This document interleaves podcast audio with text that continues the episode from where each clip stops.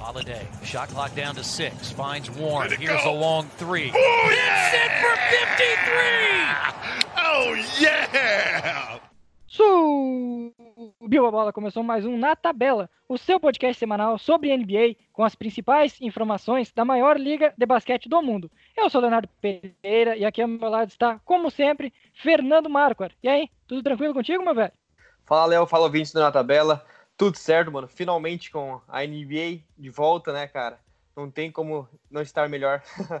e já voltamos aí com, com grandes jogos, grandes partidos, né, cara? Então aí para comentar, né, esse reinício da temporada. Exatamente, é isso. A NBA finalmente voltou depois de quatro meses parado, né? Era 122 dias pelas contas oficiais da NBA. Finalmente voltou. Então o assunto de hoje é para falar sobre essas quatro, quatro dias, né? Quinta, sexta, sábado e domingo. Domingo muito pouco, mas a gente vai abordar o que de principal aconteceu nesses três primeiros dias de retorno da NBA. Lembrando que o Na Tabela é em parceria com o HTE Sports, porque torcer é pouco. Sigam eles nas redes sociais, o arroba HT underline, underline e também no perfil dedicado a esportes americanos, que é o arroba HTE Clutch. Então vamos subir a bola logo, porque finalmente a NBA está de volta.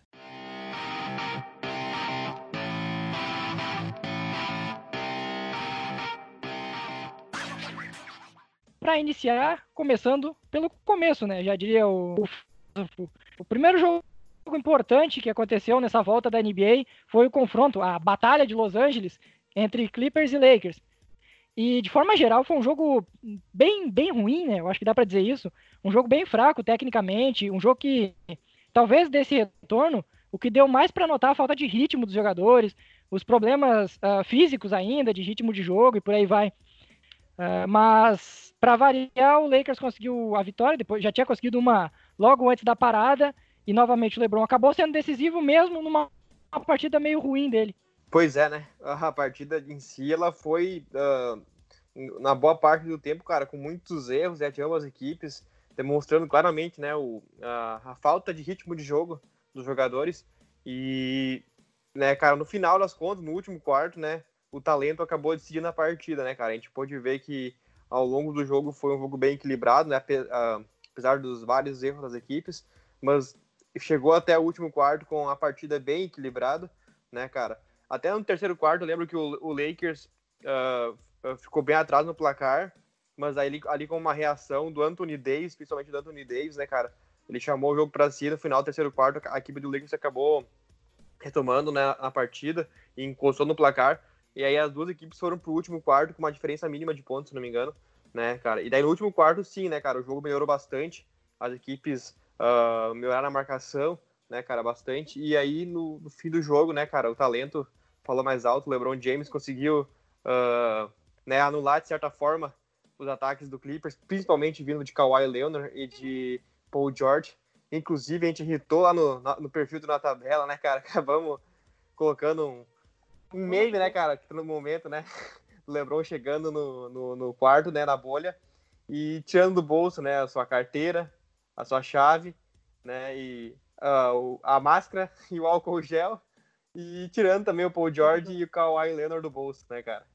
Eu acho que dá pra tu, pra tu falar um pouquinho sobre esse teu, esse teu hit aí que tu falou. Explica por quê. Porque, pra quem não sabe, a gente divide um pouco as funções de quem escreve lá no Twitter. Mas nesse caso foi tu que tweetou. Eu acho bom explicar para quem nos escuta aqui e viu esse tweet, por quê? Porque o pessoal, pelo jeito, não entendeu, não consegue diferenciar ataque e defesa no basquete. Por que, que LeBron James anulou Paul George e Kawhi Leonard?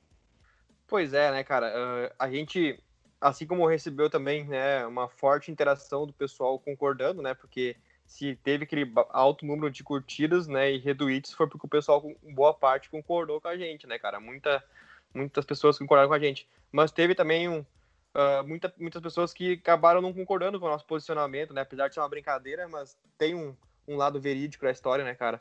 Que é o seguinte, né, cara? Tem muita gente que ficou contra a nossa publicação, uh, alegando, né, que o LeBron, né, uh, não foi nem o principal jogador da equipe, né, na partida, que o Anthony Davis teve médias superiores ao LeBron, né, cara? Teve muito mais pontos. Corretos, né? corretos, inclusive.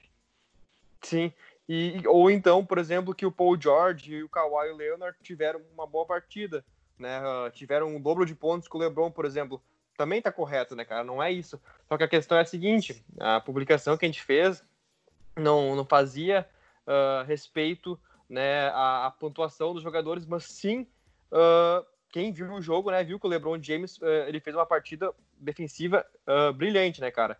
Todo ao longo do tempo ele fazia, até no segundo quarto ali, o último lance do segundo quarto, antes de ir pro intervalo, o LeBron fez uma baita uma defesa em cima do Kawhi, ele acabou errando o, o, arremesso, né, inclusive. Aí agora no final, do, no final do jogo também, né, cara? A história se repetiu. Kawhi Leonard tava com a bola, tentou achar alguma jogada, acabou não encontrando. Até uh, também eu vi uma, um, um, monte de perfil na timeline colocando uma foto né, do Kawhi Leonard com uma cara bizarra olhando pro lado e o LeBron parado na frente dele, tipo, não deixa para lugar, né, cara? Então, até, tem até esse momento, né, cara? Inclusive, né, cara? Então, assim, resumindo, no um contra um, LeBron James contra Kawhi, ou Kawhi contra LeBron, né, e Paul George contra LeBron, não deu certo, né, cara? Apesar de que os dois jogadores do Clippers tiveram uma boa partida, um bom aproveitamento dos arremessos, mas quando a história era, era eles contra o LeBron, eles não se saíram bem, né, cara? Então, por isso que eu falei que né, o LeBron colocou uh, Paul George e Kawhi Leonard no bolso, né, cara? Ah, mas o, o, o Anthony Davis carregou o LeBron na partida. Tipo, o que, que tem a ver, tá ligado? A publicação não tem nada a ver com isso, sabe? E ah, o Paul George e o Kawhi tiveram o dobro de pontos que o LeBron. Sim, mas já que eles, as pessoas que estão falando isso gostam tanto de números, pegam agora os números e vão lá ver quantos esses pontos que o Kawhi e o Paul George tiveram foram em cima do LeBron James, né, cara? Com o LeBron marcando eles.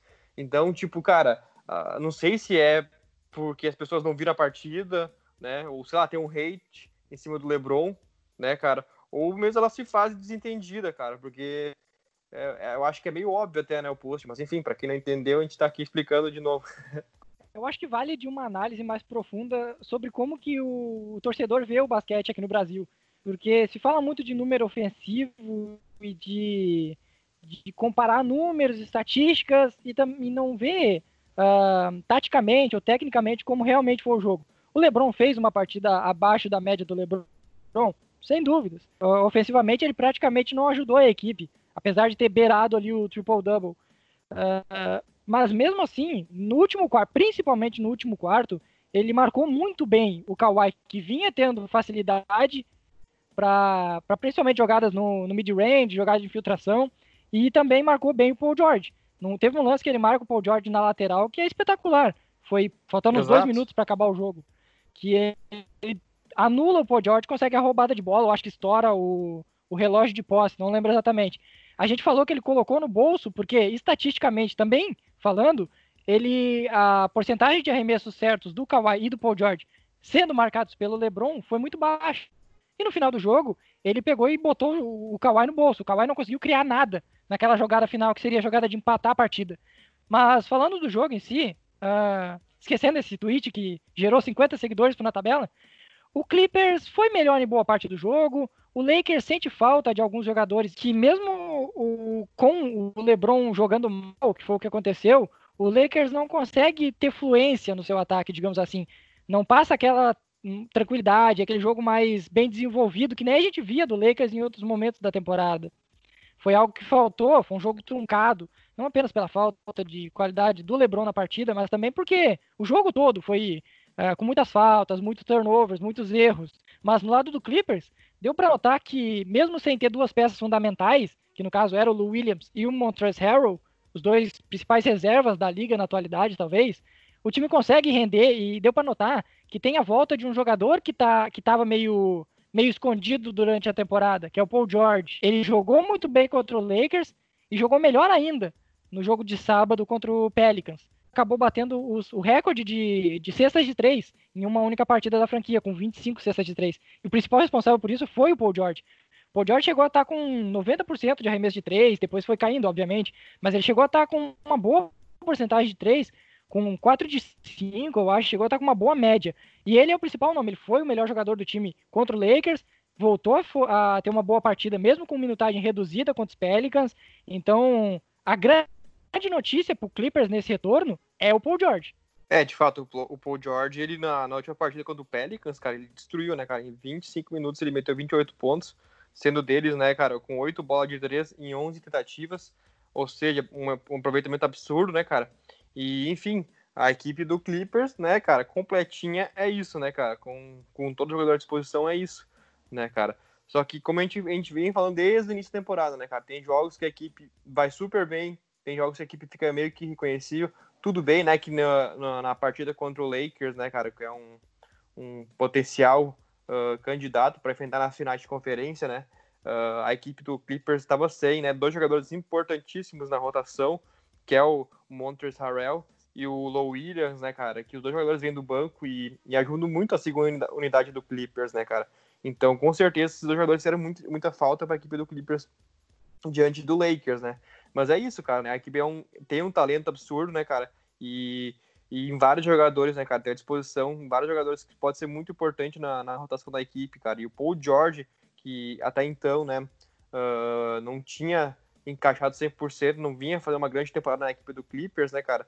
Mostrou que, né, pode sim ser fundamental, né, cara, daqui para frente para a equipe do Clippers, né, uh, sair se campeão da temporada, né, cara? Então, resta agora a equipe do, do, do Clippers aproveitar esses últimos jogos, né, que ainda tem na temporada regular, para adquirir né, um melhor entrosamento entre os jogadores, né, cara? Uh, e também readquirir a, o ritmo de jogo, né, cara? Para que quando chega os playoffs, né, a equipe tá 100% né, preparada para poder enfrentar os adversários. Por outro lado, se a gente está elogiando e vendo pontos positivos na equipe que saiu derrotada da primeira partida, o Los Angeles Lakers ele não fez uma boa partida contra o Clippers, apesar da vitória, e foi bem, como é que eu dizer, anulado no jogo de sábado também contra o Toronto Raptors. O Toronto Raptors se demonstrando novamente muito bem treinado, muito bem comandado pelo Nick Nurse. Ele consegue tirar quase toda, quase que anular o Anthony Davis, que não, não participou da partida praticamente, e limitar as ações do, do LeBron James. E com isso a gente viu que mesmo que uh, dobrando no Anthony Davis tenha criado espaço para os arremessadores, eles foram mal. O Danny Green foi mal, o, o Marquinhos Morris foi mal, o KCP foi mal, o Kuzma até que é, um, é, uma boa notícia desse início de temporada, voltou a jogar bem, apesar de um lance bizarro que ele teve na partida de ontem. Eu acho que essas duas partidas serviram um pouco para expor as fragilidades do, do, Los Angeles Lakers também. Exatamente, Léo. Uh, essa, essa derrota do Lakers em questão de tabela praticamente não vai ter feito nenhum, né, cara? Porque a equipe tá com uma gordurinha bem considerável na primeira colocação do Oeste. Então, em questão de posição na tabela, não vai fazer nenhuma diferença. Só que essa derrota do, do, do Lakers expôs, como tu disse, né, uh, uh, os problemas da equipe da, que ela pode ter durante os playoffs, por exemplo, né, cara? Uh, cabe a gente analisar, por exemplo, mano, qual é a, é a, principal premissa da equipe do, do, Toronto Raptors, né? É a defesa na, na marcação, na proteção do garrafão, né, cara? E é justamente, né, onde o Anthony Davis se sobressai. Então a equipe do Lakers acabou pegando uma equipe onde ela é muito forte na, na, na, na defesa, na defesa do, da proteção do garrafão, né, do aro, uh, o Anthony Davis praticamente não conseguiu jogar, né, cara? Foi ter uma partida muito abaixo, né, da, daquele, do, da média dele que ele vinha atuando, né, uh, ao longo das partidas. Enfim, a equipe do, do Lakers sofreu muito. E apesar de que a equipe do Lakers ela teve ainda um bom volume de jogo de arremesso do perímetro, a equipe do Lakers não conseguiu, uh, de fato, a, aproveitar, né, cara? Converter, né? Todas os arremessos de três que, que, eles tinham, pelo menos manter uma boa média, né, cara? Então, essa estratégia que, por exemplo, o Milwaukee Bucks também tem, né, de ter uma defesa muito forte no garrafão, faz com que a equipe do Lakers não consiga uh, vencer os jogos, né, cara? E isso pode servir como exemplo para outras equipes, equipes, como, por exemplo, a equipe do Clippers, né, cara? Que também tem um garrafão forte, com jogadores que sabem proteger bem o, o aro, né? Enfim, lá nos playoffs a equipe do, do Lakers pode dar muito mal, porque é uma equipe que não tem, né, grandes arremessadores do, do perímetro, né, cara? Tem o Danny Green, mas a gente sabe que não é sempre que a gente pode contar com ele. Tem o J.R. Smith, mas é a mesma coisa, né, cara? A gente nunca sabe quando a gente pode contar com Tem o Dion Waiters também. Lakers, né? Tem o John Waiters também, mas são todos jogadores assim que não são, não apresentam uma, uma consistência muito grande, né, cara? São muito irregulares, né? Então, como aconteceu agora, por exemplo, contra o Raptors, né, cara? A equipe do, do, do Lakers não conseguiu converter seus arremessos de três, teve um baixo aproveitamento e, consequentemente, no garrafão a equipe não conseguiu jogar, porque a, a defesa do Toronto Raptors imprimiu uma marcação muito forte cima do Anthony Davis e a equipe acabou fazendo uma partida muito abaixo do seu nível, né, cara? Uh, o LeBron, ele até distribuiu né, o jogo da mesma forma que ele vinha fazendo, só que a diferença foi que dessa vez os seus companheiros acabaram não conseguindo uh, aproveitar e converter né, os arremessos, cara. Enfim, eu acho que isso é uma das fragilidades da equipe do Lakers que ela vai uh, enfrentar daqui para frente nos playoffs, né, cara? E que as equipes aí que brigam pelo título junto com o Lakers pode acabar se aproveitando. O, o Toronto Raptors é um time muito bem treinado, até por isso a gente colocou o, o Nick Nurse como um dos principais treinadores da temporada. Mas a cada partida que ele enfrenta um time grande, uma franquia que é contender a título, a gente nota uma evolução, parece. Parece que o time melhora, o time tem um upgrade quando é um adversário mais forte. Foi bem assim contra o Bucks, foi bem contra o Clippers, agora contra o Lakers. É uma equipe que consegue desenvolver. É, é, talvez é um exagero falar que desenvolve melhor o seu estilo contra um, uma franquia melhor, mas a impressão que passa é essa. O time joga muito bem quando uma franquia é mais forte, quando tem um rival mais decente para enfrentar. É, é uma equipe que ontem, né, contra o, ontem no caso era domingo, estamos no domingo, né, no sábado contra o Lakers mostrou isso, né, cara. Os jogadores parece que eles têm um, um algo a mais, né, se sentem mais motivados quando enfrentam uma grande equipe, como foi o caso do Lakers, né, cara. O, o, o cara, o Kyle Lowry fez uma partida monstruosa, né, mano. É um jogador assim que gordinho maravilhoso. Se... se doava na defesa, na marcação e no ataque, cara, matava a bola lá Stephen Curry, né, cara? Né, não, não queria nem saber, arremessava de longa distância, infiltrava, partia para dentro, distribuía o jogo, né, cara? Pegava rebote na, na defesa, enfim, jogava em todos os lados da quadra, né, cara? Foi uma partida monstruosa dele. O Fred Van Vliet, cara, um jogador que vinha do banco ali, que, que, cara, que conseguia distribuir o jogo, assim, de uma forma, assim, cara, é fenomenal, né, cara? Terminou até com 11 assistências a partida, né, cara? A gente tem jogadores assim que, que cara, que parece que gosta desse tipo de jogo, como tu disse, né? Quando enfrentam equipes que são consideradas uh, contenders, né? Que brigam pelo título, a equipe do Toronto consegue mostrar o seu valor, né, cara? Consegue ir bem contra elas. E enfim, né, cara? Isso só mostra ainda mais, né? Ressalta ainda mais o, uh, o poder da equipe do Toronto Raptors, né, cara? Para quem dizia que a equipe não que não, que não ia vingar sem o Kawhi Leonard, que o Kawhi era o dono do time.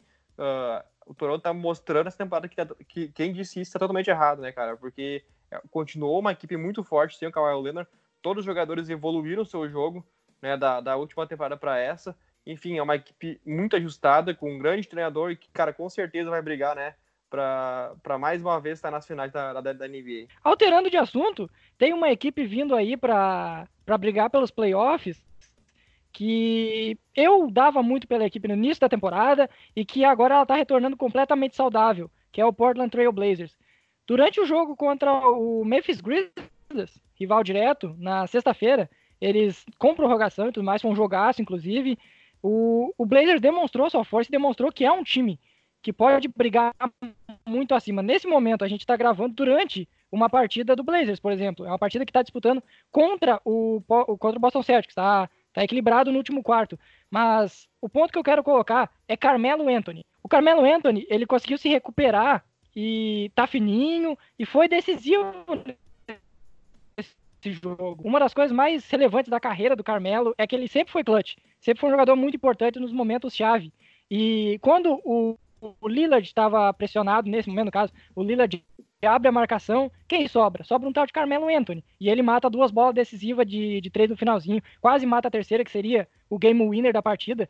E eu acho que, além do, do quesito estar saudável da equipe, do o Carmelo Anthony fisicamente bem e tecnicamente uh, com qualidade, faz muita diferença para essa, essa briga pela oitava vaga do, do Oeste. Ah, com certeza, cara. Eu acho que a equipe do Portland, como tu disse, com todos os jogadores saudáveis, e com o Carmelo Anthony uh, jogando um bom basquetebol, né, cara, a equipe torna uma forte candidata, né, para chegar aos playoffs, né, cara. Acho que vai uh, prevalecer, inclusive, a, a equipe do, do, do Memphis Grizzlies, né, cara.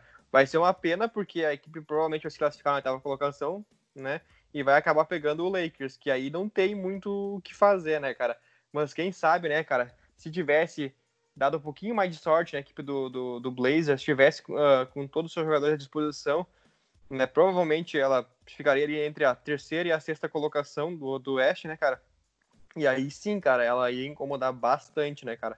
Enfim, como tu disse, né, cara, a equipe agora com todos saudáveis, todos, todos os jogadores à disposição, né, com o CJ McCollum, com o Lillard, com o, o Nurkic, cara, o Anthony, Carmelo Anthony voltando, né, a boa forma. O Zé né, Collins. tem o Zach Collins, é, tem o Whiteside, que, né, querendo ou não, vem do banco, que consegue dar uma, uma ajuda no garrafão, né, cara? Então é uma equipe, assim, que tem um potencial que poderia chegar longe, né, cara, se não fosse, né, chegar na, na oitava colocação da Conferência Oeste, né, cara? E, cara, como foi muito bom ver o Carmelo Anthony matando aquelas duas bolas, cara. Eu sou fã do Carmelo, né, cara? Um jogador assim, eu gosto muito, assim. E quando eu vi ele matando aquelas duas bolas, na, levando o jogo pra prorrogação, cara, eu vibrei muito aqui em casa. E uma pena, cara, foi uma pena ele não ter metido aquele game winner no final, porque ele merecia muito, cara, merecia muito, cara. Enfim, cara, mas é, é, é muito bom ver o Carmelo de volta, né? E agora a gente tá gravando o podcast e o Blazers está enfrentando, né? O, a equipe do Boston Celtics e tá ganhando. O jogo tá no último quarto, por 105 a 103. A equipe do Portland vai levando a partida. Enfim, tá cada vez, se confirmar a vitória, tá cada vez mais próxima né, da, da, equipe do Memphis Grizzlies. A equipe do Memphis, que é uma equipe muito também, uh, que tem muito talento, né, cara? Tem jogadores, assim, que, que tu sabe que no futuro próximo vão vingar, né, cara? Só que ainda falta um pouco de maturidade para a equipe, né, cara? A mesma coisa que, por exemplo, a equipe do Dallas Mavericks vem sofrendo um pouco também, né, cara? Para fechar os seus jogos a equipe do Memphis também vem sofrendo um pouco, né, cara? Falta um pouco de maturidade para a equipe do Memphis. Mas, cara, é isso, cara. Com o tempo a equipe vai adquirir também, né? E a equipe do Portland, eu diria que tá pronta, né? Ao momento tá pronta, conta com jogadores experientes. E como eu disse, né, cara, se tivesse todos os jogadores à disposição ao longo da temporada, eu tenho certeza que ela se classificaria ali entre a terceira e a sexta colocação do Oeste, né, cara? E provavelmente brigaria com as demais equipes fortemente no, nos playoffs. E o, o Grizzlies não, não é uma grande decepção nesse retorno, porque fez uma boa partida, uma partida bem digna, levou o jogo para prorrogação contra o, o, Blazers, sendo que em metade dela ficou atrás do placar. Depois até consegue uma boa recuperação, chega a ficar bem à frente, mas acaba sofrendo com esse, com esse clutch Carmelo no finalzinho. Mas tem alguns destaques nesse Grizzlies, que além do Jamoran, teve um cara que jogou muito bem na primeira partida, que foi o Jaren Jackson Jr., o JJJ. Triple J. É, o Triple J. Que ele, para mim, ele é o protótipo do jogador perfeito para o futuro da NBA. Ele é alto, ele é curvilíneo, é um jogador uh, magro, alto, que tem habilidade mesmo assim, consegue se movimentar bem e que tem um arremesso, consegue espaçar a quadra. Eu vejo no, no JJJ um, talvez, junto com o Jamoran, o principal nome para o futuro do Memphis Grizzlies. Concordo contigo, cara. Acho que o, o, o Jaron Jackson Jr. também, cara, é um, é um excelente jogador e que, cara, vai, vai dar muito certo essa duplinha, tenho certeza, cara, que, né, tem um grande futuro pela frente. E eu colocaria também na parada, cara, o Brandon Clark, né, cara, que tá na sua primeira temporada sim, na liga, sim. mas já demonstra ter muito talento, né, cara, um jogador, assim, muito explosivo também, e que, cara, esses três jogadores juntos aí, cara, né, vão fazer um estrago na equipe do Memphis, cara, gigantesco no longo prazo, né, cara, daqui pra frente. Enfim, como eu disse, são, são jogadores muito jovens, né, cara, que não, não ainda não não estão 100% desenvolvidos, tem muito que amadurecer na liga ainda, mas que tem certeza que daqui para frente, daqui a uns anos, né, cara, eles vão ter um impacto muito grande na liga. Falar em jovem, tem alguém que está decepcionando nesse retorno da liga. Talvez o hype de todo mundo fosse que a equipe para brigar pela oitava posição no Oeste fosse o New Orleans Pelicans, do Zion Williamson. Só que vem de derrota na primeira partida para o Utah Jazz e no sábado já tomou um passeio Tomou um atropelo do Los Angeles Clippers. E o principal uh, questionamento que fica é sobre a condição física do Zion Williamson. Porque mesmo depois de quatro meses parado, ele voltou praticamente com o mesmo peso, ele continua gordinho, continua pesado, continua parecendo que a cada toco que ele dá, ele vai quebrar o joelho quando cai no chão, por causa do peso dele, e ele continua com minutagem reduzida. Para mim, me surpreendeu muito que o Alvin, Alvin Gentry ele continuou mantendo o Zion por pouco tempo no jogo, mesmo sendo derrotado. Por exemplo, no jogo contra o Utah Jazz, ele precisava do Zion nos minutos finais. Era um jogo equilibrado, mas ele não colocou o Zion, mantendo essa minutagem reduzida dele. E o próprio Gentry já disse que ele vai ter, a, a partir da gravação desse podcast, no caso, mais um jogo ainda com minutagem reduzida. Eu acho que ou o planejamento está sendo para a próxima temporada, ou a gente tem que realmente ficar preocupado com o físico do Zion. Pois é, cara, é, essa situação do Zion Williamson, é muito é muito difícil de entender porque né, todo mundo vê ele saudável dentro de quadra, o próprio jogador diz se estar, estar saudável, mas esse, esse controle de minutagem ainda continua, né, cara? Uh, depois de, sei lá, de quase seis meses ele estar tá de volta às quadras, ainda continua com esse controle de minutagem, né, cara? Apesar de a gente ter aí nesse período uma, uma longa parada, mas mesmo assim, né, cara, se passou um bom tempo da lesão dele, né, cara? Eu acho que se tivesse algum algum resquício da, da lesão dele no passado, né, ainda no college, eh, provavelmente eu acho que cicatrizou, né, cara? Então é mais questão de ritmo de jogo mesmo, né, cara, pro jogador. E, e para ele conseguir readquirir esse ritmo de jogo, é ele em quadro jogando, cara. Não tem muito o que fazer, né, cara? Enfim, o jogador, o Zion, ele tá tendo um, um controle de minutos. Ele jogou uma média de 15 minutos nas duas primeiras partidas, né, cara? O que é muito pouco. Eu acho que até é abaixo do que ele vinha jogando nos jogos antes da parada. Sim, seja, sim. Ele tá, chegou a ter tá mais jogo de 22, 23 minutos no, nos jogos anteriores. Pois é. Então tá mais restritivo ainda, né? A questão de minutagem dele em quadra. O que é bem estranho mesmo, né, cara? E eu não consigo entender, né, cara, se é realmente visando a próxima temporada, como tu disse, ou se tem aí um, um, algo a mais que a gente não tá por dentro, né, cara? A questão de que ele tem, sei lá, readquirir uma forma física, mas se bem que é bem complicado do Zion, né? Mudar a forma física, porque ele é um jogador que é forte, né, cara? É a genética dele, cara. Por mais que ele dá uma secada ali na, na, na gordura, né? gordura corporal do corpo dele, ele vai continuar esse do mesmo tamanho que ele é, né, cara? Não vai mudar muita coisa, eu acredito, né, cara? Então, enfim, é difícil de compreender qual o real motivo, né, dessa, dessa preservação do Zion, né, cara? Uma vez que aparentemente ele, né, demonstra estar saudável e totalmente recuperado da lesão que ele tinha, que ele teve, né, cara? E o, e o Pelicans, de forma, de modo geral, dá para notar que ainda é uma equipe que sofre com a falta de experiência porque não conseguiu manter a vantagem contra o Utah Jazz, estava com o jogo nas mãos, praticamente ganho. E aí vai lá e toma uma, uma virada no finalzinho, onde claramente a escolha de é, é mal feita. Aí vai de deixar dúvida, né? É uma questão do treinador que não, não tem capacidade de criar a jogada uh, muito bem, ou é uma questão dos, dos jogadores que, por não serem experientes, escolhem, escolhem as jogadas erradas? Porque o Brandon Ingram errou, o Lonzo Ball errou.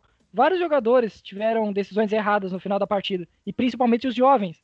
Uh, enquanto tem alguns destaques, por exemplo, o Drew Holiday voltou muito bem, marcando, principalmente defensivamente, ele foi um dos melhores jogadores.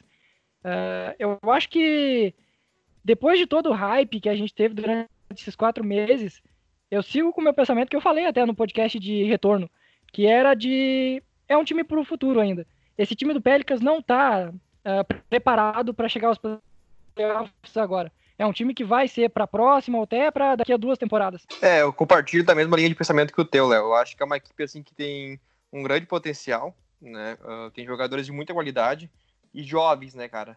Um núcleo bastante jovem. Claro, tem alguns jogadores mais experientes, como o próprio Joey Holiday, né, cara? Que já tem uma certa idade, né? O J.J. Redd também já, né, cara? É um jogador já mais, mais da velha guarda, né, cara? Mas mesmo assim, cara, o Zion Williamson, Lonzo Ball, Brandon Ingram, né, cara? Josh Hart, Jackson Hayes, todos eles são jogadores jovens, né? E, tipo, querendo ou não, cara, não tem como um jogador, né, que tá ali na primeira, segunda temporada já tá 100% desenvolvido, né, cara? Então, é uma equipe, assim, que a gente sabe que tem talento, mas que o, o resultado mesmo em quadro que, que eles vão alcançar não vai ser agora, vai ser daqui pra, daqui, daqui pra frente, daqui a alguns anos, né, cara? E tem toda essa questão do Zion, né, cara? Eu acho que enquanto o Zion Wilson não tiver uh, tipo, sem restrição nenhuma de quadra, né? Podendo jogar o que sabe, uh, sem restringir ele, vai continuar nesse limbo, né, cara? A equipe não vai conseguir engrenar, até porque a equipe precisa que uh, se adapte, né, com o Zion Willis em quadra, né, cara? Tem que uh, se acostumar os jogadores jogarem para ele também, né, cara? Porque querendo ou não, ele vai ser o centro das jogadas. Ele e o Brandon Ingram vão ser os dois principais jogadores, né, cara? Então a equipe vai ter que arranjar um jeito de jogar que consiga servir o Zion Williamson que consiga fazer ele útil, né, cara? E adaptar essa forma de jogar com o Zion Williamson em quadra. Então ainda vai ter que vai ter que rolar um, um certo tempo para acontecer essa adaptação e provavelmente vai ser na próxima temporada, né, cara? Isso se o Zion Williamson se manter saudável, né? Se não ter uma nova lesão. Mudando de assunto, o... tivemos algumas atuações destacáveis nesse início de temporada, nesse retorno da temporada. E tivemos algo corriqueiro. Tipo, James Harden fez 49 pontos em um jogo para lá de maluco contra o Dallas Mavericks.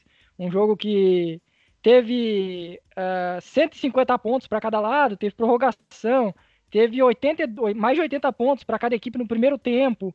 teve o, o Porzingis com 39 pontos, e teve também o Porzingis conseguindo a proeza de perder um rebote de lance livre pro Robert Covington, que é 30 centímetros mais baixo que ele, talvez 20 centímetros mais baixo que ele, na jogada final da partida, levou para prorrogação, e com isso o Houston Rockets venceu. Uh, eu acho que a atuação do, do Harden é destacável, claro, 49 pontos, mas é algo que já está tão comum que não, não precisa ser comentado. Acho que o que vale mais é esse jogo maluco e para lá de anormal que foi o, o Dallas Mavericks contra o Houston Rockets. É, cara, foi um jogão, né, cara? Um jogo assim que foi foi espetacular, né, cara? Porque foi pra prorrogação e aquele lance final, né, cara, do que levou pra prorrogação, onde a bola ficou ali né, no, no aro e o Kristaps Porzingis, né, rateou no lance, cara, que o o Covington acabou dando tapinha, né, e colocando, né, acertando o arremesso. Enfim, cara, eu acho que foi um jogo que foi decidido nos detalhes, cara, e com mais uma grande partida, né, do, do James Harden na prorrogação, né, uh, o James Harden também fez a diferença, cara, chamou para si, né, o jogo e acabou decidindo. E, cara, mostra o que a gente falou, né, cara, que a equipe do Houston Rockets podia crescer de produção né, nessa volta da temporada. E é o que tá, tá acontecendo, né, cara? Tanto o Harden como o Westbrook tendo grandes partidas, né, cara? O próprio Daniel House Jr., que é um jogador, assim, que, querendo ou não, é, não, é, não é um dos principais jogadores da equipe, mas contribuiu bastante para a equipe no jogo contra o Dallas, que fez 20 pontos, também foi super importante. Sim, o Eric Gordon. É bom lembrar que o Eric Gordon não jogou Exatamente. Uh, o Covington, a gente sabe da, da importância dele na defesa, na marcação, mas também contribuiu no ataque, né, principalmente naquele lance decisivo, né, que, que levou à prorrogação. Enfim, é uma equipe assim também que tem muito talento, né, cara? E agora com com James Harden praticamente tomando conta das da equipe no ataque, né, cara? Ele foi responsável por 50 pontos praticamente da equipe, fora a, as pontuações que ele participou através de assistência, né, cara? Enfim, é praticamente quase todo ataque a bola passa por James Harden, né, cara? E, ou, ou Westbrook também. Westbrook. Sim. Westbrook. Com, combinaram para 80 pontos, né? Eu ia falar isso, é 80 pontos junto de dois jogadores, cara. Isso aí, cara, isso aí é uma marca assim extraordinária, cara. Tipo, que poucos conseguem fazer na liga, né, cara?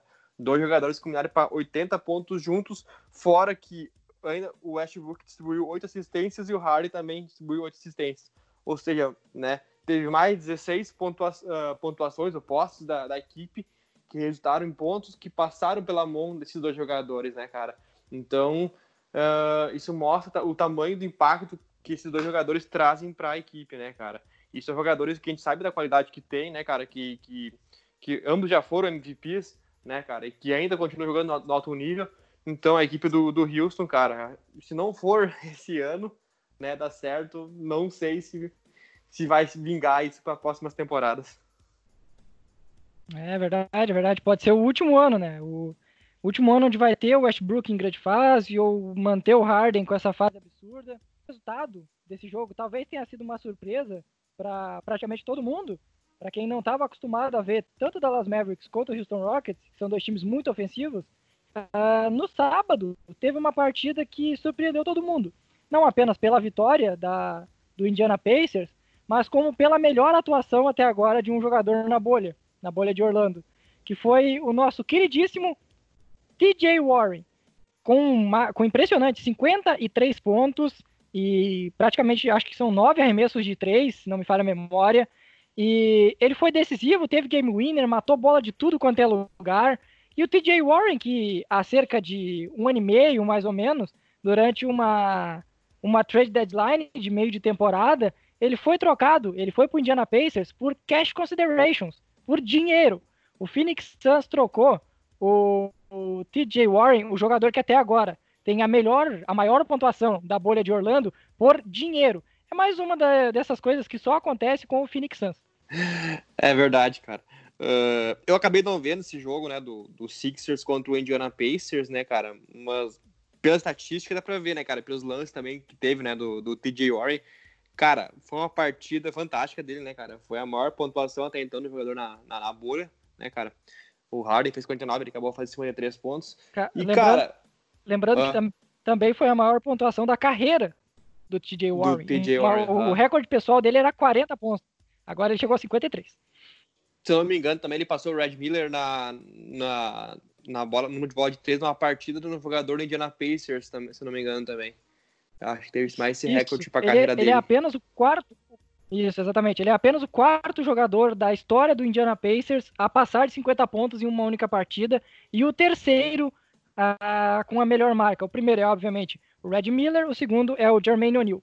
Ah, e seguindo, né, cara, ah, essa vitória do, do Pacers também, também comprovou o que a gente falou lá na, naquele nosso recap, né, cara, que a gente falou que a equipe do Pacers, ela podia sim incomodar, que ninguém tava levando muita fé na, na- no Indiana, e que a equipe tinha bons jogadores, né, cara, tem a volta do Ladipo, né, te- tem o TJ Warren, que a gente acabou citando também, e inclusive, né, cara, tem jogadores que nem jogaram, cara, como é o Malcolm Brogdon e, te- e nem o Sabonis, né, cara, são jogadores também que estivessem à disposição do Pacers, seria, né, varia um, traria um grande impacto para a equipe e ainda qualificaria ainda mais o jogo da, da equipe do Indiana.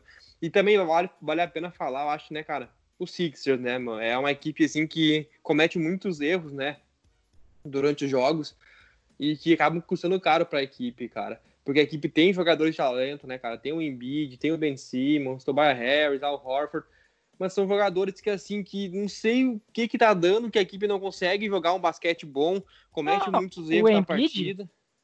O Embiid nessa partida fez 41 pontos e 21 41 rebotes. Ele Isso foi aí. muito dominante. Só que o resto não ajudou. O Tobias Harris foi bem, mas o Horford foi, foi bizarro o que o Horford fez. Pois, Teve um plus é. minus de menos 17, se não me falha a memória. Não, menos 26 o plus minus do 26, Al pior Horford. ainda. Menos 26, exatamente. Sim, enquanto ele, ele teve em quadra pela equipe do Sixer, foi horrível a equipe, né, cara? Ou seja, e, e tá todo mundo, né? O tutor do Sixer, todo mundo querendo cabeça do, do, do Al Horford, né, cara? Querendo que o Sixers troque ele, né, cara? E ainda ele recebe um bom salário na equipe, né, cara? Ocupa um- uma boa parte do salary cap da equipe do Sixers, né, cara? Enfim, é uma equipe, assim, que eu acho que não tem mais esperança para dar certo, né? Alguma coisa vai ter que acontecer, né? Não sei o que, que vai acontecer, mas alguma coisa vai ter que acontecer, alguma mudança vai ter que ocorrer na próxima off-season, porque do jeito que tá, é praticamente impossível que essa equipe do Sixers ah, dê certo no futuro, né, cara? Enfim, não sei o que, que tu acha, tu concorda também com essa minha opinião, não?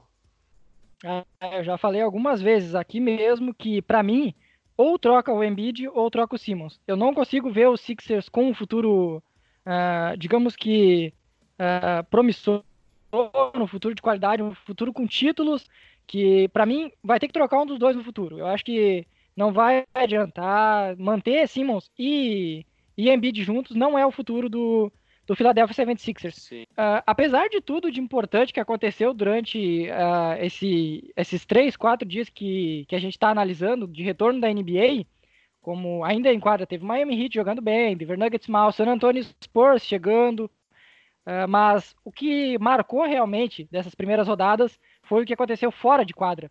Foi o que aconteceu envolvendo as manifestações, os protestos, ah, e tudo que cerca o Black Lives Matter, o Vidas Negras Importam, importam, um movimento que tomou conta dos Estados Unidos nos últimos meses, após a morte do, do George Floyd, um negro por um policial branco, e que na NBA se esperava uma posição muito muito importante, muito relevante, porque é a, é a liga a liga esportiva americana com o maior número de negros, com o maior número de jogadores afro-americanos. Então, se esperava um, um posicionamento muito muito enfático, digamos assim. E o que aconteceu foram além dos, de tudo que cercar, por exemplo, da utilização dos no, de frases envolvendo o, questões preconceituosas na, nas camisas dos atletas, além de pintar as quadras com, a, a, com a, o Black Lives Matter em cima. Uh, o que mais importante aconteceu foi o, o, o símbolo de ajoelhar uh, durante o hino nacional americano, algo que quatro anos atrás o Colin Kaepernick, da quarterback, ex-quarterback da NFL, realizou e foi muito criticado, chegou a ser praticamente excluído da liga e que agora virou uh, o, o, principal símbolo de, de força nesse movimento contra o preconceito e contra o racismo. Então, eu acredito que foi bem enfática a mensagem que a NBA, que os jogadores uh, querem passar e histórico, dá para dizer que é marcante, que é bem histórico que a gente viu nesses, nesses últimos três dias. Assim, ó, uh, esse, esse movimento todo que a NBA tá fazendo, eu acho que é muito válido, né, cara? Porque tinha, né, toda a questão dos protestos que estavam ocorrendo nos Estados Unidos antes da NBA voltar, né, na época de, da pandemia, ocorreu, né, vários protestos em várias cidades dos Estados Unidos. E, enfim, cara, eu acho que a, a liga permitir, né, que se possa trazer, né, para dentro da quadra todos esses, esses movimentos de, de permitir que ocorra, né, a troca de nome dos nomes dos jogadores por frases né, ligadas a esse movimento de protesto, de protesto contra o que vem acontecendo, né, de racismo, de, de casos de polícia, né, uh, a polícia americana uh, agindo, né, uh, com os negros, cara. Então acho que é super válido. Eu sou totalmente a favor disso. E só que acabou acontecendo nesses casos de alguns jogadores se opondo, não se opondo ao movimento, né, mas Uh, por exemplo, ali creio teve o fato de se ajoelhar durante o hino, teve pessoas que, né, jogadores que não acabaram se ajoelhando, né, ou então não quiseram, por exemplo, como foi o caso do Jonathan Isaac, né, de não querer nem sequer, além de não se ajoelhar, de não usar a camisa do Black Lives Matter, né, enfim, eu discordo, né, cara, eu respeito, né, a opinião, porque cada um uh, tem um motivo pessoal para fazer, tomar essa atitude, né, mas eu apesar de respeitar, eu discordo. Bom, nesse movimento teve alguns casos separados, como já citou, o Jonathan Isaac é o principal deles, jogador do Orlando Magic, bom jogador inclusive, estava brigando para ser um dos melhores defensores da NBA antes de se lesionar e acabou voltando agora. Ele não se ajoelhou e também não utilizou a camisa de Black Lives Matter que todos os jogadores, funcionários e árbitros, técnicos também estavam usando ele justificou que acreditava que esse movimento, no caso não um movimento, mas essa atitude não seria a que ocasionaria mudança no, na sociedade americana e mundial. Ele falou que o que ele é um, ele é um muito religioso, ele chega, ele é pastor, então ele já ele chegou a comentar que o que ele tentou fazer foi uh, ajudar no que ele podia e também rezar e pedir para as pessoas mudarem. Como tu mesmo disse, é, cada um tem a sua opinião e ninguém está obrigando ninguém a protestar, a manter a ideia que a NBA e que os jogadores puxaram.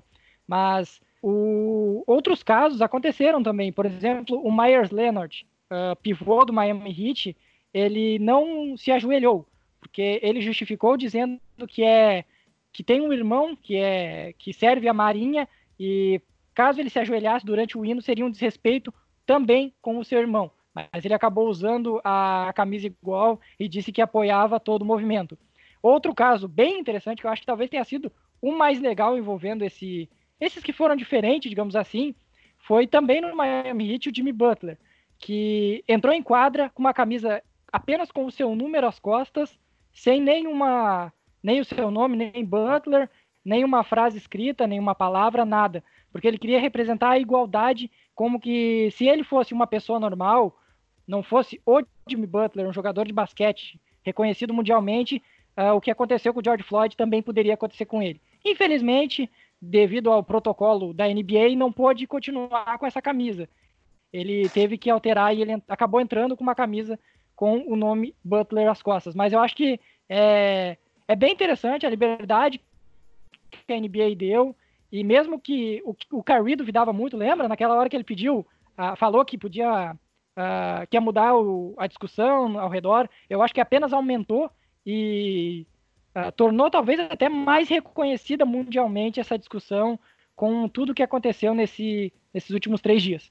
É, uh, só retomando ali o que tu falou ali antes a respeito dos jogadores, né, o, o Jonathan Isaac, ele além de, de dizer que ele fez a parte dele, né, através de orações para as pessoas, né, e tudo mais, ele, ele, ele, pelo fato de ser um cara muito religioso, né, cristão, ele diz também que ele disse que além das causas raciais existem outros problemas na sociedade, né, cara? Ou seja, ele né, tomou um partido assim como se tivessem outros problemas que também tivesse que ser, ser dada atenção, né? Que não, não era só o único o único exclusivo problema é o racismo no caso, né? Eu também discordo, né?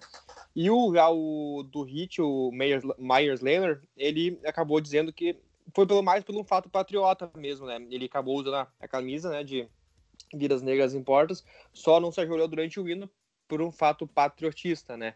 Por causa do irmão dele também, como tu disse, né, que você viu ali, né? Então, Cara, apesar de, como eu disse, né, discordar, eu respeito a opinião né, deles, né? Porque cada um tem o seu motivo para tomar essa atitude. Hum, e, cara. Só, só não te interrompendo, mas já, já complementa. Mas, é, já interrompendo. Não, mas é que teve outra. O Greg Popovich, treinador do San Antonio Spurs, também não se ajoelhou utilizou a camisa, ok, mas não se ajoelhou. Mas aí a gente dá um desconto por causa que já é um senhor de idade, o Popovich já claro, ultrapassa sim, 70 mesmo. anos, questões físicas mesmo, exatamente. Uh, e, tipo, mas assim, vale lembrar, cara, que eu acho que sim, tipo, apesar de que ter esses poucos casos de pessoas que, jogadores que foram contras, né, ao movimento em si, uh, cara, tá sendo muito válido, né, porque, tipo, uh, a gente assiste a partida da NBA e vê em todo lugar, né, presente, né, cara, a frase Vidas Negras Importam, ou na camisa dos jogadores, outras frases também ligadas ao movimento, ou seja, uh, tá muito forte, tá muito presente, né, a questão, né, do combate ao racismo, racismo durante os jogos, né, cara, tá muito presente, cara, eu acho que, sim, foi uma ação muito válida e que tá dando muito certo, né, cara, como o Curry tava com dúvida no início lá atrás, se ia dar certo ou não, né, se os jogos não iam tomar conta, né, da, da causa, enfim, eu acho que não, né, cara, eu acho que tá tendo divididas atenções, né, cara, e tá, assim, muito presente, sim, né? Essa questão do movimento, né? De vidas negras importam.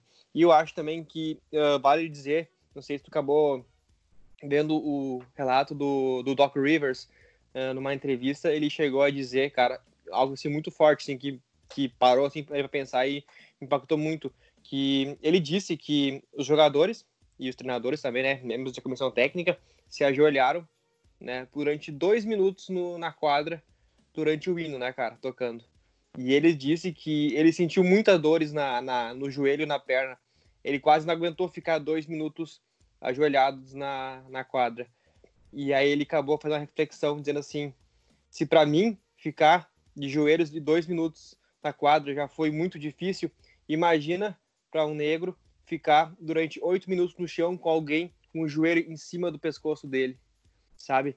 Tipo, isso foi muito, sabe, impactante, muito forte, sabe? E, e cara, e é triste mesmo, né, cara? Isso mostra o quão importante é uh, os jogadores agora se posicionarem, né, perante a mídia, perante a toda a população, né, americana e não só americana, mundial que assiste a liga, né, cara? Isso mostra a importância de que e do quão necessário é acabar de vez, né, cara, extinguir com esse racismo que ocorre, né, cara, em toda em todo lugar do mundo, né, cara? Estrutural, né, que eles chamam, que é o racismo que já está instaurado e muita gente transforma, transforma, ele em algo comum, como assim, problemático.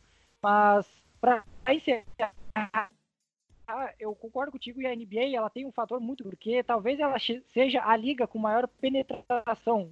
Uh, claro, o futebol, a Champions League, talvez, esses campeonatos assim, tem uma grande penetração no mundo todo. Mas a NBA, como uma liga esportiva única, ela talvez seja aqui engloba o maior número de países e no maior número de pessoas. Então ela tem um papel essencial nessa causa. Enquanto ela fala, a própria NBA já disse que nos, pelas próximas duas semanas os jogadores utilizaram apenas uh, as frases nas camisas, mas a partir disso eles poderão usar, terão obrigatoriamente que usar os nomes mais ou apenas os nomes mais a frase que eles consideram importante e que eles trazem atualmente na, na sua camisa.